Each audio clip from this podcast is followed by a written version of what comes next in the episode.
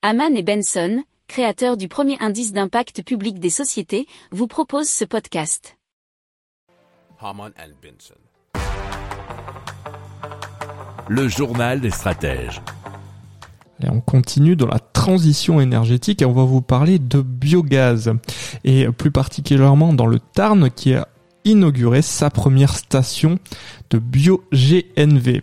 Alors c'est une alternative au diesel classique pour les véhicules et qui est en provenance directe des usines de méthanisation. Alors, comment ça marche? Eh bien, selon un article de francebleu.fr, ils permettent de transformer en carburant les ordures ménagères, les bouts des stations d'épuration, les produits agricoles et tondent des espaces verts, mais aussi les résidus de l'industrie agroalimentaire ou de la restauration collective. Donc on est en plein dans la transition énergétique, dans le recyclage et puis la transformation de déchets en énergie.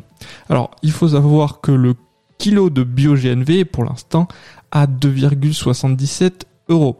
Alors la région Occitanie, c'est le principal usager de la station et elle vient de s'équiper de 15 autocars bio-GNV qui vont donc utiliser toute l'énergie créée par cette station. Et euh, à titre d'information, ces véhicules consomment 24 kg au 100. Si vous aimez cette revue de presse, vous pouvez euh, vous abonner gratuitement à notre newsletter qui s'appelle La lettre des stratèges, LLDS, qui relate, et cela gratuitement, hein, du lundi au vendredi, l'actualité économique, technologique, énergétique, mais aussi de l'hydrogène, et puis de tout ce qu'on trouvera super intéressant pour votre vie.